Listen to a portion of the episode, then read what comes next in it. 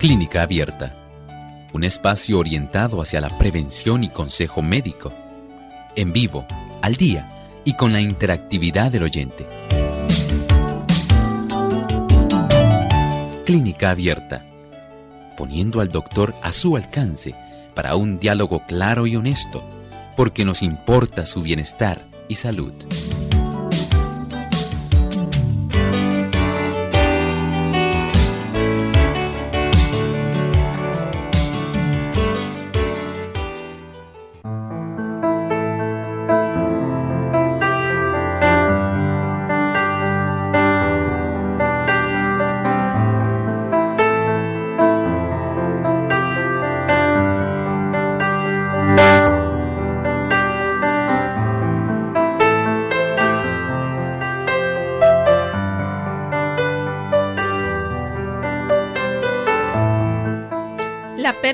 Sangre de aproximadamente una quinta parte o más del volumen normal de sangre en el cuerpo puede causar un shock hipovolémico. ¿De qué se trata esto? Hoy en Clínica Abierta vamos a estar hablando acerca de esta afección.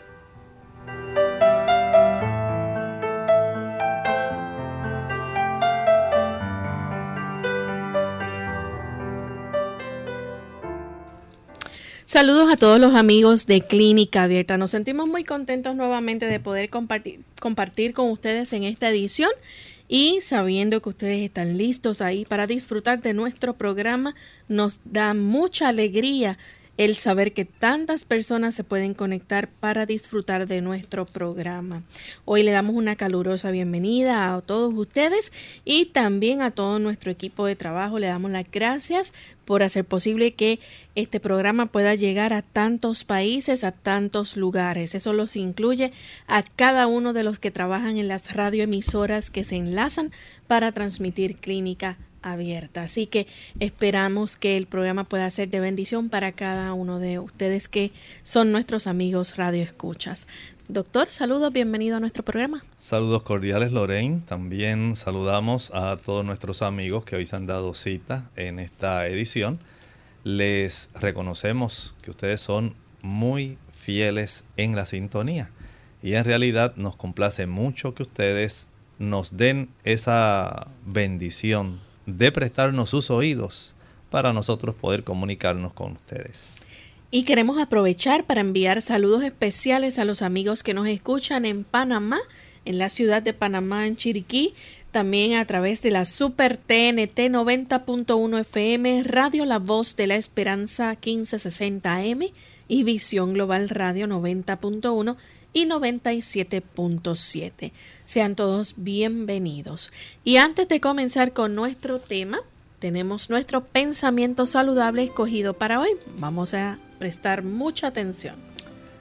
El pensamiento tiene que ver precisamente con la circulación de la sangre y dice de esta forma, para tener buena salud debemos tener buena sangre, pues la sangre es la corriente de la vida repara los desgastes y nutre el cuerpo, provista de los elementos convenientes y purificada y vitalizada por el contacto con el aire puro, da vida y vigor a todas partes del organismo.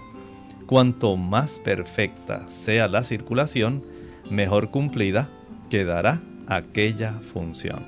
Ciertamente la circulación de la sangre es algo vital nosotros debemos tener en nuestra capacidad de mantener nuestra salud el efecto de que cualquier cosa que pueda entorpecer, cualquier cosa que pueda impedir esa buena circulación, entonces debe ser sinceramente eh, desarraigado. Debemos acostumbrarnos a tener una buena circulación porque de eso depende la vitalidad de cada tejido.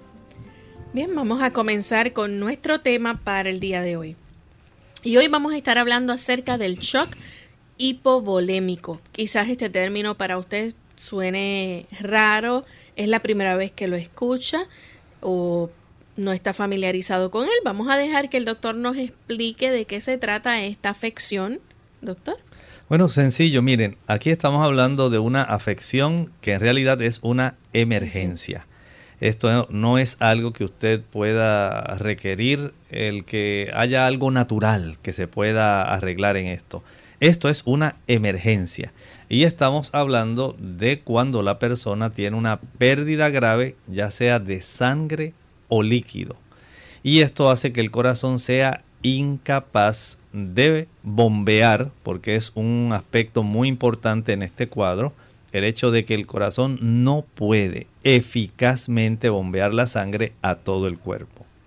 Doctor, ¿y esto puede hacer que se afecten otros órganos del cuerpo? Por supuesto, sí, nosotros contamos con que aproximadamente tenemos cerca de unos 5 litros de sangre y nosotros perdemos una cantidad significativa, entonces, por supuesto, ya no va a haber disponible un volumen de sangre que sea adecuado para que todos los órganos del cuerpo, especialmente el mismo corazón y el cerebro, puedan eh, estar recibiendo la cantidad que les resulte adecuada.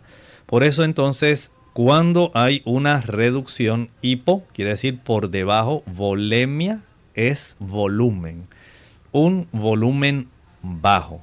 Así que tenemos aquí una emergencia donde a consecuencia de la pérdida de sangre o líquido, tenemos un volumen bajo de líquido circulando, ya sea, y ustedes notarán que no solamente por sangre, sino puede haber otros líquidos que pueden afectar nuestro, nuestra salud al perderlos.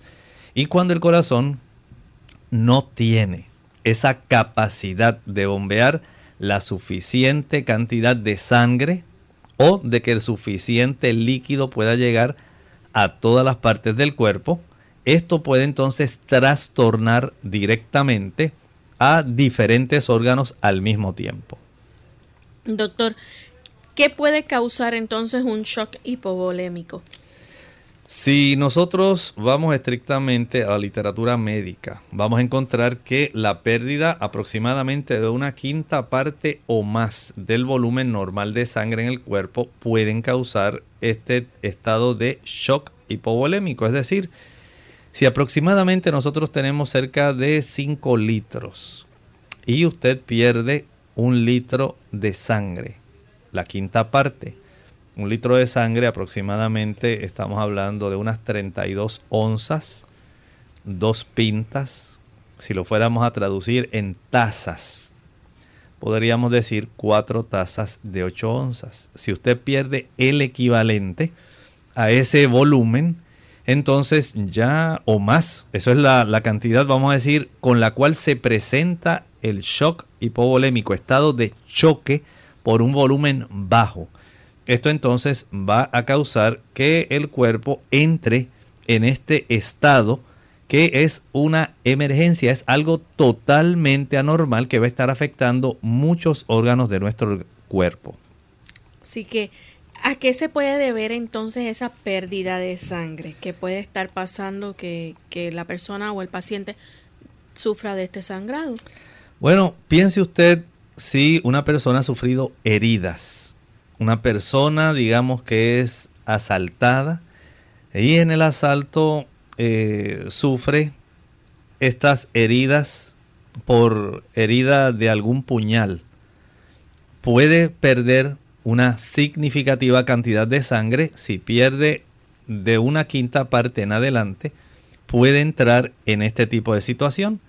Tal vez no fuese el caso, tal vez la persona sencillamente en un choque automovilístico sufrió por efecto de los hierros del mismo automóvil alguna cortadura significativa en el antebrazo o por alguna de las una fractura expuesta que a la misma vez pudo afectar alguna de las arterias principales de su antebrazo, se desarrolla esta pérdida bastante de volumen y puede generar este tipo de shock hipovolémico. Así que un sangrado por motivo de alguna herida puede ser causa para el desarrollo de la pérdida suficiente de sangre que puede dar lugar al shock hipovolémico. Doctor, ¿algún otro tipo de lesión, por ejemplo, donde la persona también sufra un sangrado? Exactamente, pueden ocurrir otras lesiones e incluso puede haber hasta un sangrado interno. Algunas personas pueden eh, exponerse a algún tipo de, digamos, traumatismo que puede ser tan contundente que ese traumatismo rompe alguna arteria interna en nuestro organismo, digamos como ocurre en el caso de una hemorragia del tracto gastrointestinal. Y este sangrado interno, externamente no se manifiesta el sangrado, pero la persona está entrando en ese estado de choque. En alguna cavidad, especialmente en la zona del mismo abdomen, va a estar acumulándose suficiente sangre para que sirve como un recipiente, aunque usted externamente no ve la pérdida del volumen sanguíneo. Internamente esto está ocurriendo y puede ocurrir en casos, digamos, de caídas. Eh, usted está en un segundo o tercer piso y usted cae al vacío. Usted por fuera dice, pero ¿qué le ocurrió? Si la persona tal vez no cayó y se golpeó la cabeza, es muy probable que el impacto ha sido tan fuerte que haya roto internamente algún tipo de arteria importante a consecuencia de ese impacto. Y esto entonces da lugar a una hemorragia interna. Esa hemorragia interna entonces hace que la persona pierda un volumen de sangre significativo. O puede haber otro tipo de lesiones donde sencillamente la persona va a perder una cantidad de sangre suficiente como para entrar en este estado de shock. Bien, así que vemos que entonces hay sangrado por de las heridas, sangrado de otras lesiones, pero entonces también está el hecho, doctor, por ejemplo, cuando una persona sufre eh, una hemorragia, pero entonces es interno. Sí, especialmente si es del tracto gastrointestinal, pero no es solamente eh, la pérdida de sangre, Lorraine, por eso ampliábamos al principio el hecho de que no es una pérdida solamente de sangre. Puede haber también una marcada pérdida de otros líquidos corporales, por ejemplo, en el caso de una quemadura una quemadura eh, que sea en un área muy amplia, digamos del tórax, o que incluya tórax y abdomen, o que incluya área facial, eh, brazos, tórax, mientras mayor sea la zona de la quemadura y también por supuesto la profundidad, el cuerpo va a dejar eh, salir una gran cantidad de suero esto puede conllevar el hecho de que sea tan abundante eh, el, tipo de reacción que el cuerpo tiene para poder compensar esta quemadura, que se pierde suficiente cantidad de volumen, en este caso del suero, y el suero más o menos podemos decir que comprende casi básicamente cerca de un 91% aproximadamente del contenido de la sangre. Hay un porcentaje donde están las células rojas, otro porcentaje mínimo de células blancas, pero el suero constituye la mayor cantidad, no las células en sí. Y el perder una buena cantidad de estos líquidos corporales, como el suero, en realidad, como ocurre en las quemaduras, puede también dar lugar a que se desarrolle el shock por volumen muy bajo. Vamos a hacer nuestra primera pausa y cuando regresemos vamos a seguir hablando sobre el shock hipovolémico. Escucha las señales de un ataque al corazón. Hola, les habla Gaby Sabalua Godard en la edición de hoy de Segunda Juventud en la Radio, auspiciada por AARP. El corazón siempre es motivo de atención, no solo en el plano sentimental, sino en su aspecto físico. Continuamente enfatizamos la importancia del cuidado, llevando una vida sana y activa. Aún así, seguimos notando que en lo que se refiere a la salud todavía hay mucho por aprender. A veces, sin importar lo bien que nos sintamos, podemos ser víctimas de un repentino ataque cardíaco. Por eso es vital conocer las señales de alarma para actuar rápidamente.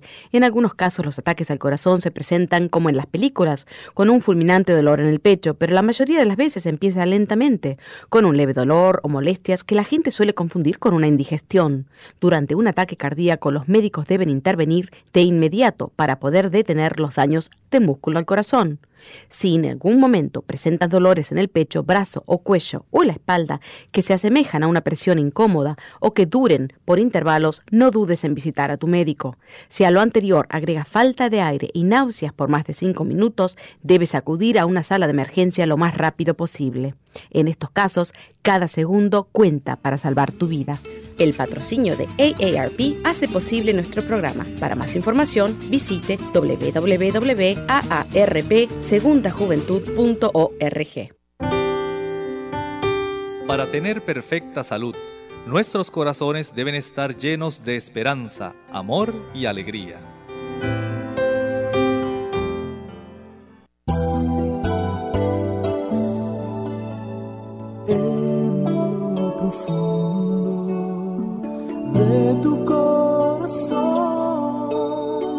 Sientes que la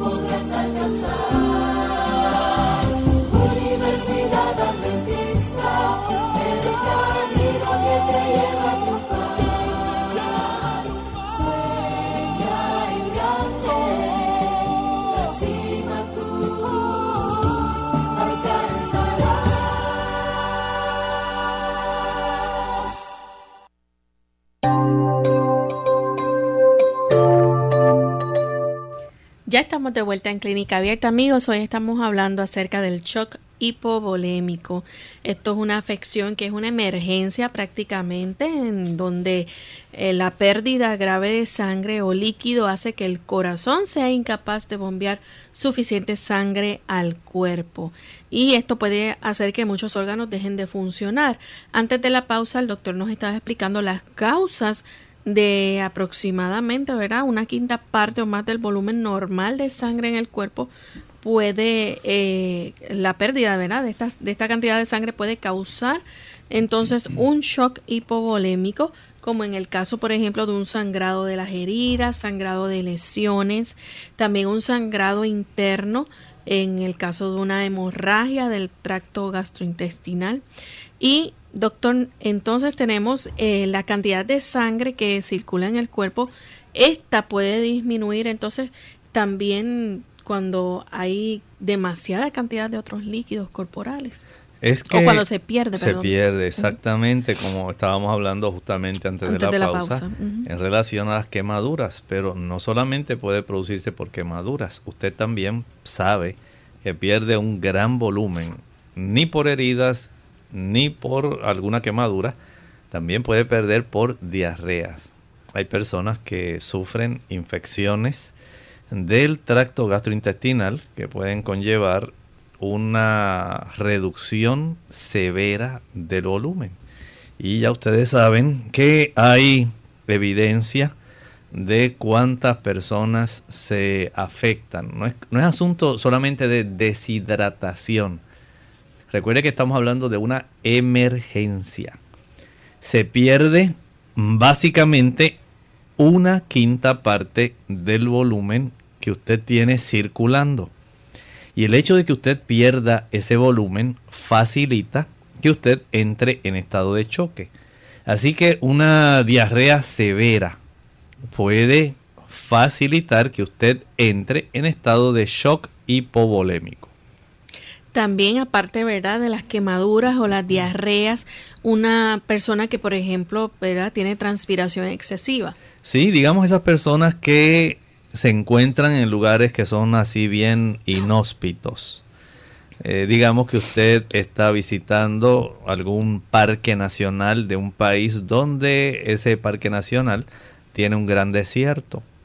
Y usted se aleja del grupo, sencillamente no siguió las instrucciones, no estuvo a la hora indicada en el lugar acordado de reunión y usted fue dejado atrás. Nadie se dio cuenta, no le habían asignado una pareja para que se encargara de vigilarse el uno al otro.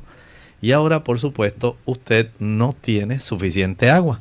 Se le acaba el agua de su botella que usted llevaba, porque ahora comienza a tener mucha sed por la elevación de la temperatura.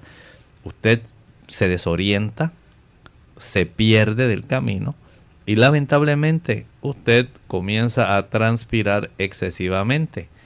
Esto puede también facilitar el desarrollo de shock en una situación como esta, en un ambiente tan inhóspito.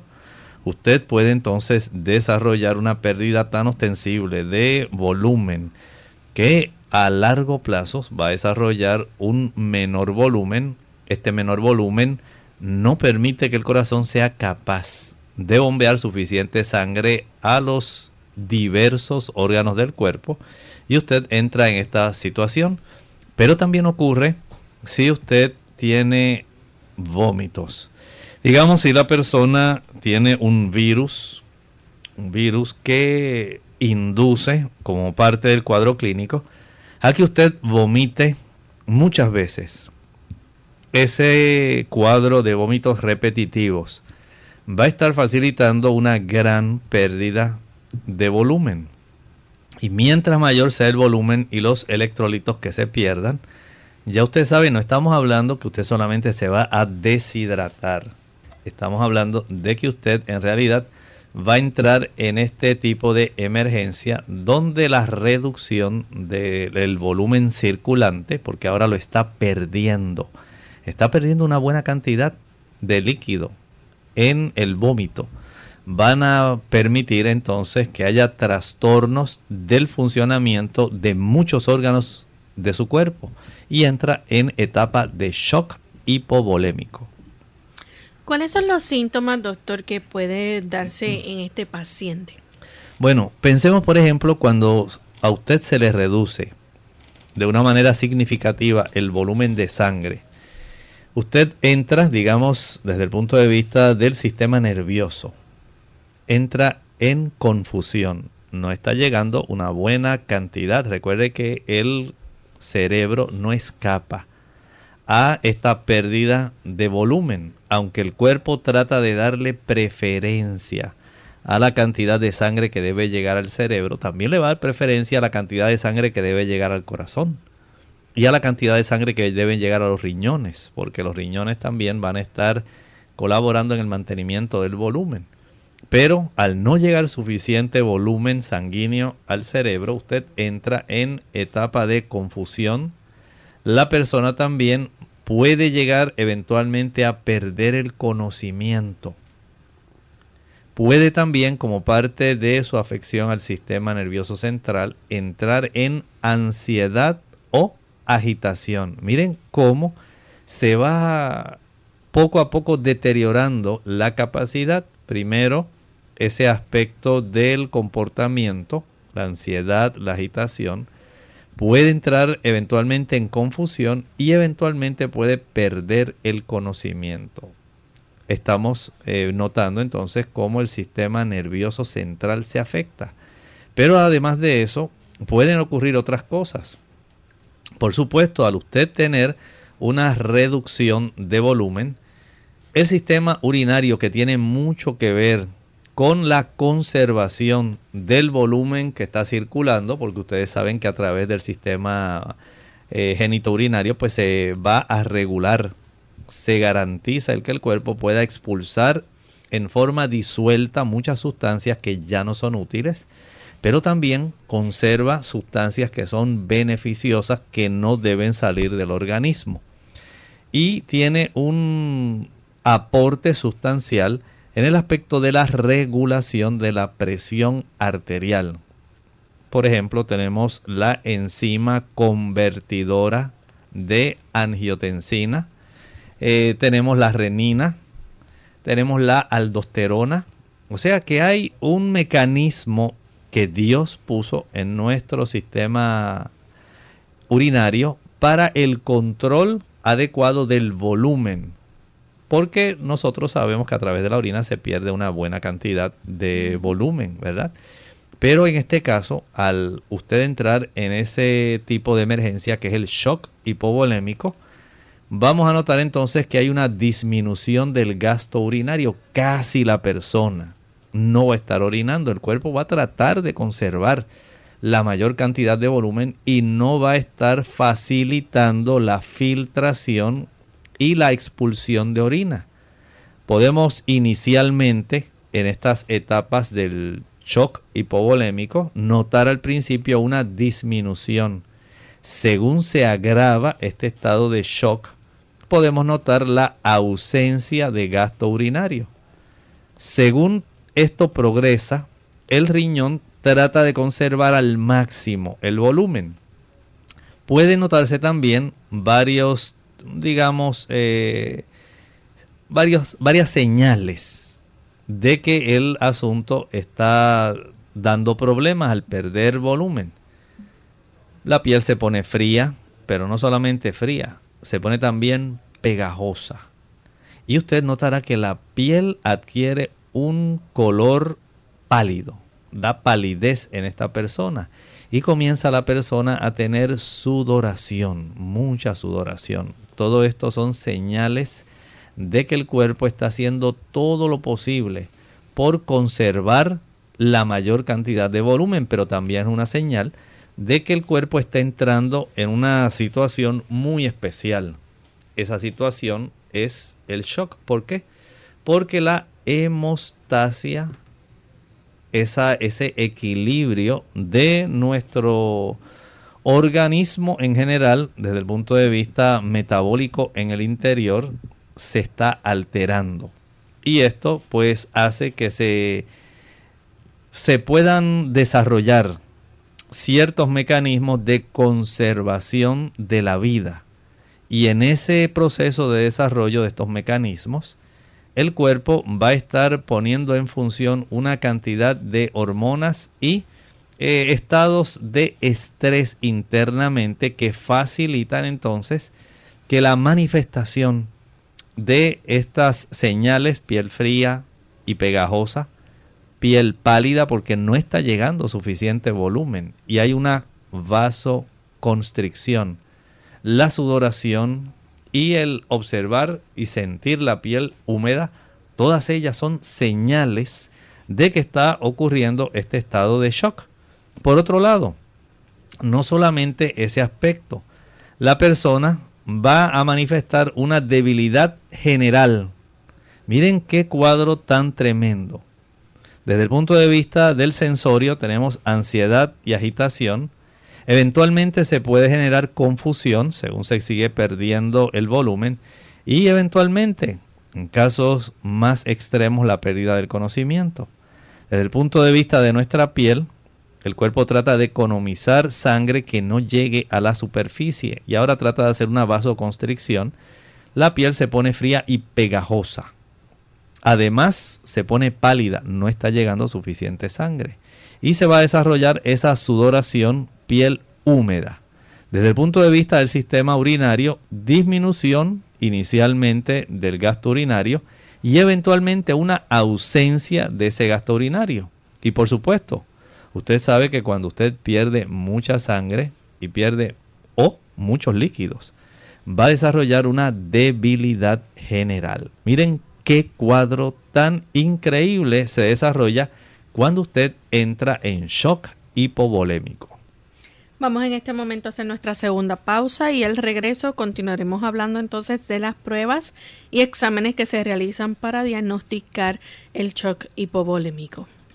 Caminar a diario puede ayudarle a perder peso y a mejorar su capacidad cardiovascular. Ah, no me diga que no tiene tiempo para hacer deporte. Hmm, deje ya de buscar excusas para ponerse en forma. La respuesta la tiene a sus pies. Claro, literalmente. Andar es un ejercicio sano, sencillo, al alcance de todos y que le puede ayudar a liberarse de los kilos de más. ¿Y sabe qué? El único requisito para caminar es calzar un buen par de zapatos y usar siempre calcetines para evitar rosaduras o ampollas. Para obtener los beneficios cardiovasculares que proporciona caminar, no basta con ir de shopping o deambular tranquilamente. Es importante que ande a un ritmo alto y constante durante 20 minutos, como mínimo. Se considera que el ritmo de una persona sana debe ser de unos 5 kilómetros por hora, lo que equivale a unos 12 minutos por kilómetro. Y para quemar grasa es imprescindible realizar esos 20 minutos seguidos. No sirve si se da dos paseos de 10 minutos cada uno. No. No, no, no. El organismo no empieza a fundir las reservas de grasa hasta pasado ese tiempo. Ah, Camine a diario porque mejorará su capacidad cardiovascular, tonificará los músculos y estimulará el metabolismo basal, lo que le ayudará a perder peso casi sin darse cuenta. mm. y recuerde que la práctica de ejercicio moderado y regular es más eficaz para perder kilos que el deporte intensivo, pero ocasional, como un juego de fútbol. Sabe, si nunca ha hecho ejercicio y está totalmente fuera de forma, pues comience dando un paseo vigoroso tres veces por semana. A medida que se encuentre mejor, aumente la frecuencia hasta hacer una buena caminata diaria. Vaya aumentando el ritmo gradualmente, así como la duración del ejercicio. Caminar no solo adelgaza. No, No, está demostrado que su práctica regular reduce el riesgo de enfermedades cardiovasculares, la osteoporosis y la diabetes. wow.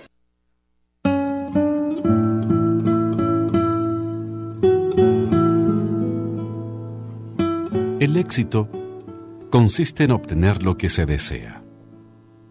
La felicidad en disfrutar lo que se obtiene.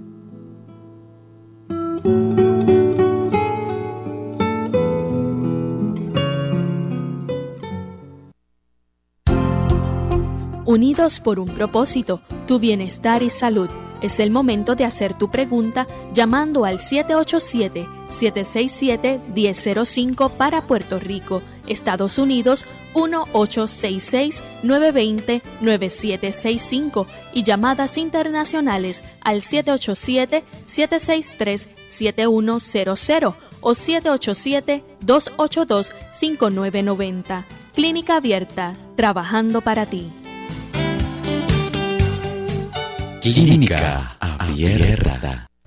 Ya estamos de vuelta en Clínica Abierta, amigos, y hoy estamos hablando acerca del shock hipovolémico. Antes de la pausa, el doctor estaba compartiendo con nosotros las causas por las cuales esto se puede desarrollar o se puede dar, puede ocurrir, ¿verdad? En cuanto a una pérdida de sangre eh, fuerte o sino también cuando se pierde demasiado de la cantidad de otros líquidos corporales.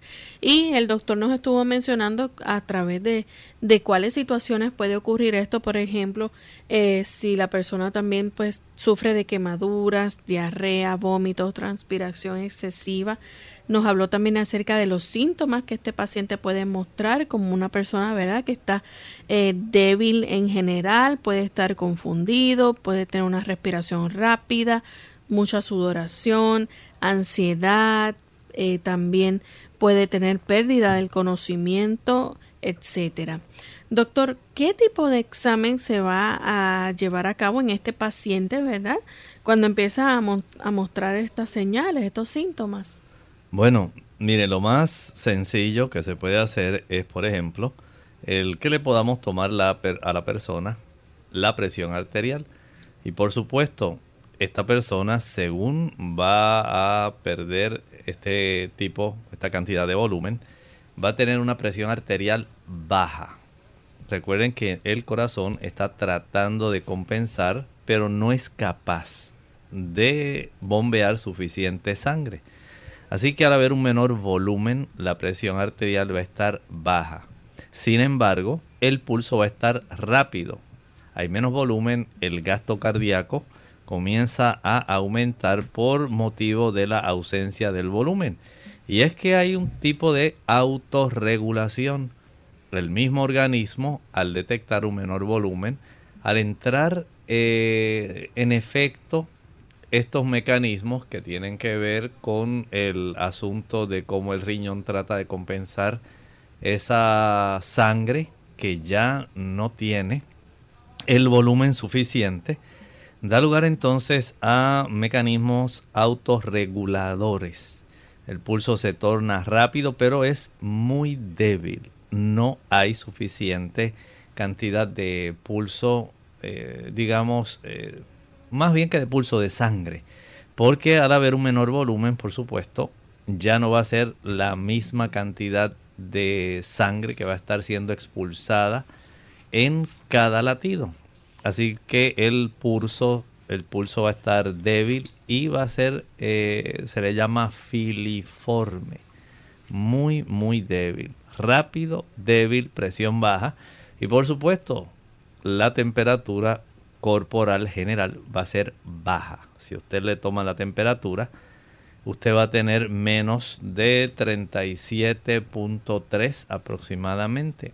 Va a estar mucho más baja porque la sangre tiene que ver con el efecto del mantenimiento de la temperatura corporal, cómo se distribuye en todo el organismo. Y este volumen de esos 5 litros es esencial. Aun cuando nosotros tenemos un 70% del peso de nuestro cuerpo es agua. El cuerpo tiene tres compartimentos principales. El compartimento intravascular, ese es uno.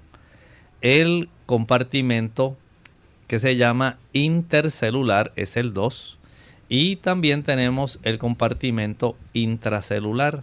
En este caso va a estar afectándose primariamente el compartimento intravascular, que es donde están circulando los 5 litros de sangre.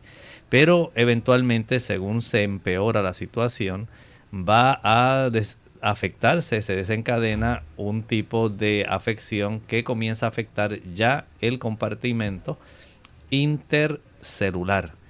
Y por supuesto ahí pues los electrolitos, si es porque hay vómito abundante, eh, si es porque la persona tiene un diarrea abundante, o sea, todo esto tiene un mecanismo de autocontrol, de retroalimentación para mantener ese ambiente interno saludable del organismo y el que el cuerpo tenga que recurrir a esos mecanismos para la conservación de la vida es algo asombroso. Por eso al tomarle la presión la encontramos baja. Al detectar la temperatura está baja, no tenemos la misma distribución de eh, calor en el organismo. El pulso rápido, débil y filiforme. Así que desde el punto de vista del examen físico, estas son las señales del shock hipovolémico.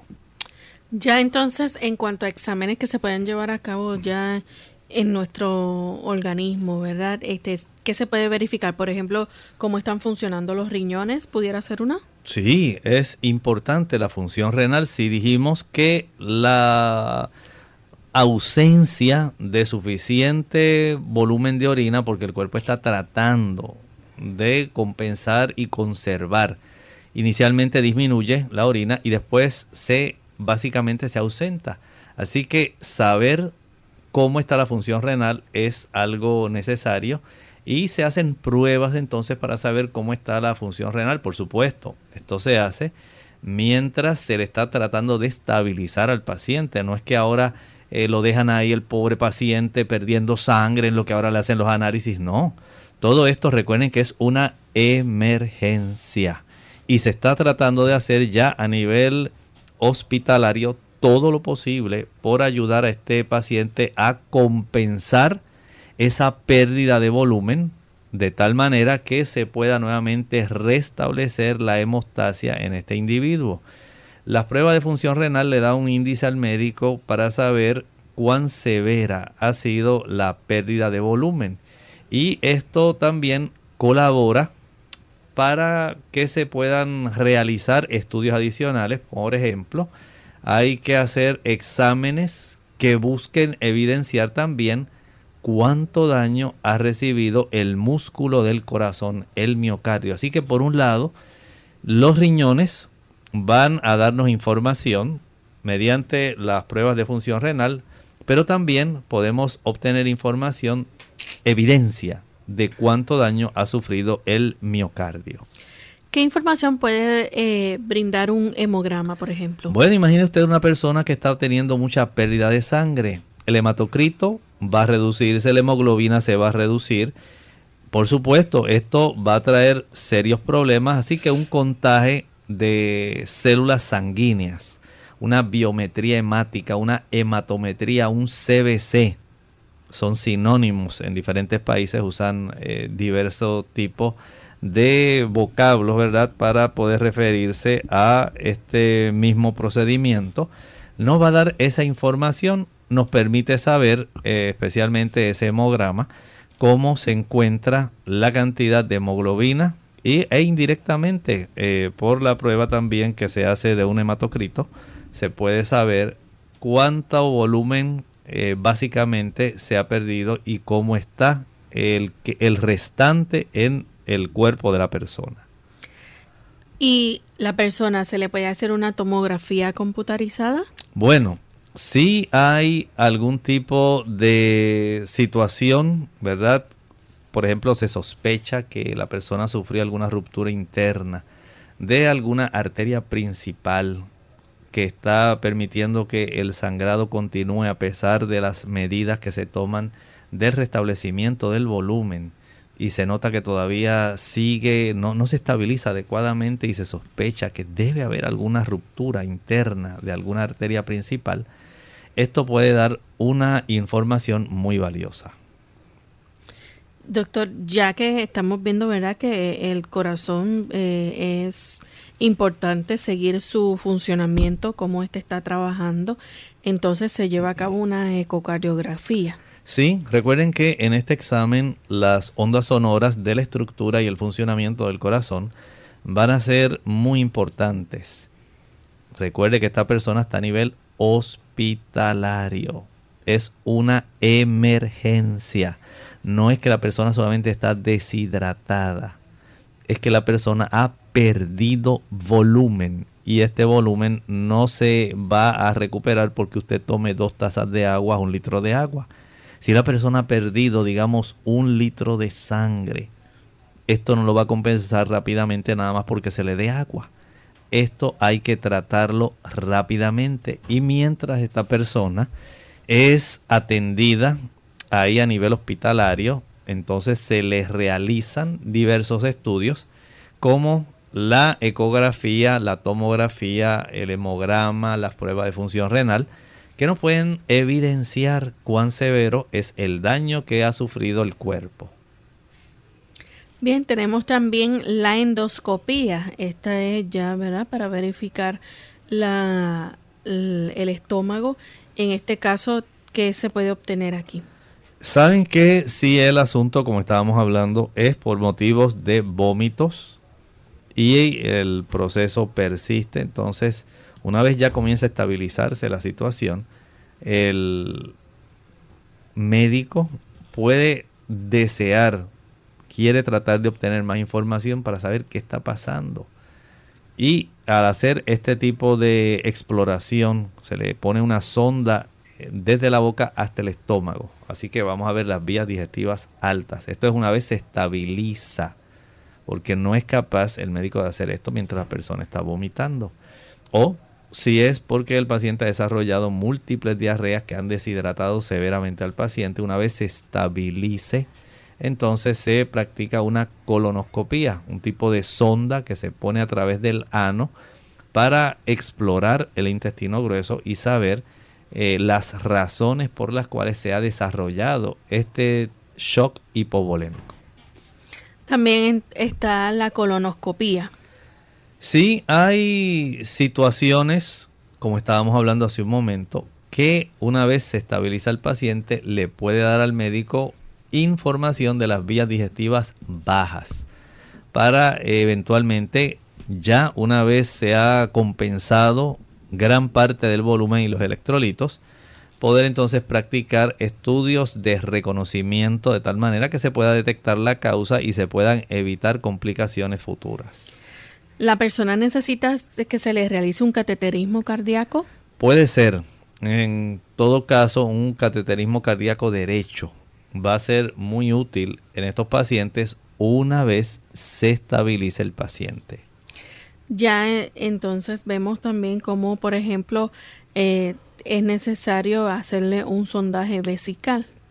Bueno, se le pone la sonda dentro de la vejiga eh, para medir la diuresis. Ustedes han visto personas que por motivos del control adecuado de volumen en su organismo, se le quiere medir cuánta cantidad de líquido está expulsando. Esto también puede ser indicativo al mirar el volumen, al ver el color, le da al médico una idea de cómo está el funcionamiento renal, cómo está ese gasto urinario. Y mientras ese gasto urinario no aumente, mientras se trata de estabilizar al paciente, sabemos que tenemos problemas con la función renal.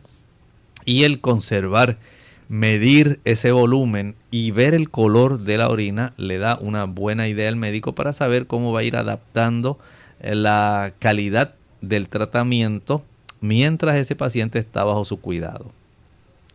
Eh, doctor, ¿cuál es el tratamiento entonces, verdad, que se puede aplicar de inmediato con estos pacientes? Porque estamos hablando aquí que esto es una emergencia, hay que actuar de, de forma inmediata. Es algo imprescindible, especialmente si usted eh, sabe y ha tomado cursos de primeros auxilios. Si no lo ha hecho, escucha con mucha atención. En los casos cuando usted eh, está en presencia de una persona, digamos que tiene un sangrado profuso de herida, de algún tipo de lesión, o que usted sospecha que tiene un sangrado interno y usted observa la situación como estábamos hablando, la persona ansiosa o agitada, la piel fría y pegajosa, está en confusión, disminución o ausencia del gasto cardíaco muy débil, color pálido, respiración rápida sudoración con mucha piel húmeda y pérdida del conocimiento. Usted debe conseguir ayuda médica inmediata. Y mientras usted busca esa ayuda médica, usted puede comenzar a gritar y puede solicitar que alguien llame al 911 o al teléfono que en su país sea el teléfono de urgencias, de emergencias para que inmediatamente personal que tiene un mayor conocimiento que usted y equipo que usted no tiene en este momento pueda brindar la atención más rápida e inmediata a este paciente en lo que llega a un centro hospitalario para que se puedan practicar los estudios y el tipo de restablecimiento de la hemostasia en la persona. Por otro lado, mientras llega esa ayuda, usted lo que hará será mantener a la persona acostada. Acuéstela. El que usted mantenga a esta persona acostada horizontalmente, levantando los pies aproximadamente unos 30 centímetros, 12 pulgadas. Esto hace que usted incremente la circulación, especialmente hacia la zona del corazón y hacia la zona del sistema nervioso, para que la persona conserve al máximo la capacidad de estar alerta sin embargo, si esta persona presenta alguna lesión en la cabeza, el cuello, la espalda o las piernas, no la cambie de posición a menos que esta persona esté en un peligro que sea inmediato. Si usted no la saca de esa zona, pudiera tal vez algún automóvil eh, lesionar a la persona o pudiera ocurrir alguna otra desgracia que pudiera ser peor para la vida de la persona. Pero si la persona está en un lugar donde no se puede complicar aún más la situación, sencillamente déjela en ese lugar, acuéstela horizontalmente, levante los pies unas 12 pulgadas, un pie 30 centímetros para aumentar esa circulación. Y mientras esa persona está ahí acostada, trate de cubrirla con algún tipo de manta o de ropa para conservar el calor y la comodidad de esta persona. Aquí lo que estamos tratando de evitar es la hipotermia, que se le baje demasiado la temperatura. Queremos conservar a esta persona lo más eh, alerta posible, de tal manera que a pesar de que esté en una situación donde esté perdiendo, digamos, sangre, pueda ella conservar la lucidez mental y pueda conservar esa vida en lo que llega una ayuda adicional. Por otro lado, no se le ocurra, no se le ocurra comenzar a administrar líquidos, decirle, alguien tráigame una botella de agua, vamos a ayudarlo porque está perdiendo tanta sangre, que esto hay que compensarlo. No podemos permitir que pierda tanto volumen. Tráiganme agua. Si la persona, ustedes saben que en estos casos, trata ella de mantenerse alerta, pero según pierde eh, líquido o pierde sangre va a entrar en confusión. No le administre líquidos por vía oral. Si usted eh, sabe que la persona está teniendo alguna reacción alérgica y usted sabe cómo tratar esa reacción, ayúdela. Pero si usted no sabe qué y no sabe cómo, entonces mejor déjela tranquila y trate de buscar ayuda médica cuanto antes. Si hay que trasladar la persona porque no llega la ayuda médica de inmediato y usted no tiene otra persona que la pueda ayudar y usted está solo con esa persona, trate de mantenerla acostada, la cabeza hacia abajo y los pies elevados, de tal manera que usted estabilice la cabeza y el cuello antes de mover a una persona, especialmente en aquella que usted sospecha que pueda tener una lesión de su columna vertebral. Es importante que usted tenga este tipo de información y que sepa qué debe hacer, siempre eh, evaluando el riesgo que corre la persona, si usted la deja en el área donde está, si no corre ningún riesgo, proceda entonces como estábamos hablando. Manténgala acostada horizontalmente, baje su cabeza un poco, eleve los pies 30 centímetros, 12 pulgadas. Solicite ayuda médica inmediata, manténgala cubierta para conservar el calor, para que la persona conserve al máximo posible esa capacidad de estar alerta. Una vez ya haya sido trasladada, a un centro hospitalario, el objetivo del tratamiento es reponer aquellos líquidos o sangre que la persona se haya, haya eh, perdido. Así que ahí vamos a tener la oportunidad de que a nivel eh, hospitalario se le pueda poner sangre, se le pueda transfundir a esta persona, pueda colocarse una vía intravenosa en el brazo de esta persona para permitir ya sea la administración de sangre o de hemoderivados. Esto es muy importante. Por otro lado, ahí a nivel hospitalario hay fármacos que se le van a estar proveyendo, por ejemplo, la dopamina, la dobutamina, la epinefrina y la norepinefrina, con el objetivo de mantener eh, la vasoconstricción, para ayudar a que el corazón vaya respondiendo un poco más adecuadamente, pero aun cuando se administren estos medicamentos para mantener la presión arterial y la cantidad de sangre que el corazón bombea, o sea, el gasto cardíaco, todo esto hay que hacerlo a nivel hospitalario porque hay que tener en mente, por supuesto, que va a aumentar el pulso aún más, que van a ocurrir otras situaciones donde el médico que ha sido capacitado para enfrentar estas situaciones de urgencia, de emergencia, es el que va a estar eh, enfrentando esta situación para la conservación de la vida. Recuerde que esto es una emergencia. Doctor, ¿cuáles son las expectativas, verdad, con este o en cuanto al pronóstico de este paciente?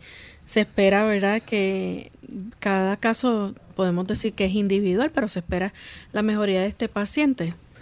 Bueno, desde el punto de vista del pronóstico, en realidad los síntomas y el tipo de desenlace clínico puede variar y va a depender de varias cosas. Por ejemplo, si la persona perdió mucho volumen o mucho volumen eh, ya sea de sangre o de líquido y cuánto tiempo transcurrió desde que se perdió ese volumen, a qué velocidad se perdió la sangre o el líquido si además de esto la persona sufrió alguna lesión que pueda ser, eh, vamos a decir, la razón primordial por la cual se perdió.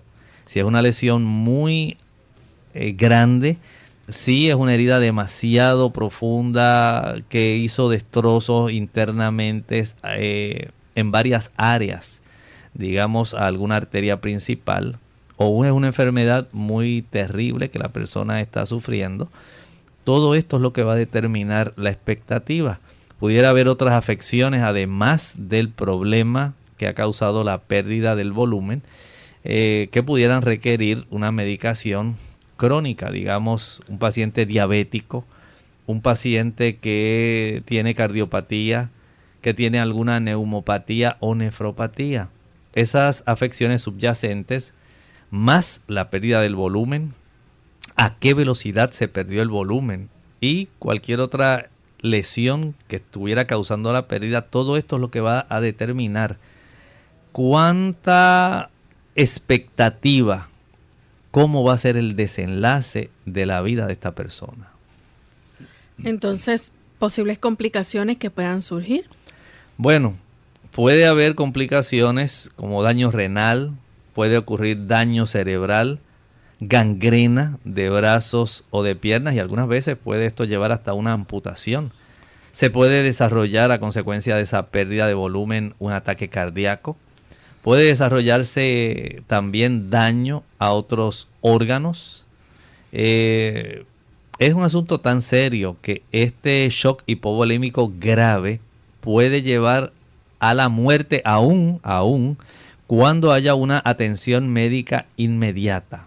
Los adultos mayores tienen mayor probabilidad de tener un desenlace clínico desalentador a causa de el shock hipovolémico. Y nos gustaría entonces, ¿verdad, doctor? Antes ya para finalizar, ¿qué recomendación usted eh, le debe dar a nuestros amigos en caso de que ocurra esto en algún paciente, en alguna persona? Bueno, recuerden algo, el shock hipovolémico es una emergencia. Prevenir el shock es más fácil que intentar tratarlo una vez este sucede. El tratamiento oportuno de la causa es la que va a reducir el riesgo de desarrollo de la forma grave de shock y la administración de esos primeros auxilios en una forma oportuna puede ayudar a controlarlo y a evitar ese desenlace trágico, el cual nadie quisiera que llegara la muerte de la persona. Usted puede hacer mucho. Si usted no ha tomado algún curso de primeros auxilios, hágalo. Usted puede salvar una vida. Ya hemos llegado al final de nuestro programa. Agradecemos a los amigos por la sintonía que nos han brindado y queremos invitarles a que mañana nuevamente nos acompañen. Estaremos compartiendo con ustedes otra hora más de salud, así que tienen una cita con nosotros. Ya para concluir, entonces dejamos con ustedes este pensamiento final. En la Sagrada Biblia, en el Nuevo Testamento, el libro de Efesios capítulo 5, hay una amonestación directa dirigida a usted y a mí. Dice así, por lo cual dice, despiértate tú que duermes y levántate de los muertos y te alumbrará Cristo. Aquí el Señor está hablando directamente a cada uno de nosotros, especialmente cuando nosotros no conocemos las cosas del Señor, desde el punto de vista bíblico, usted está muerto en sus delitos y pecados. Pero el Señor no desea que usted siga en esa condición. Él desea que usted se dé cuenta de su triste condición y que usted haga algo. Levántese. La luz de Jesús quiere alumbrarlo. Es mediante el conocimiento de su voluntad como nosotros resucitamos. Dejamos la pasada manera de vivir y nos convertimos en un hombre y una mujer nuevos. Que el Señor le bendiga. Nosotros entonces nos despedimos y será hasta el siguiente programa de Clínica Abierta. Con cariño compartieron El doctor Elmo Rodríguez Sosa. y Lorraine Vázquez. Hasta la próxima.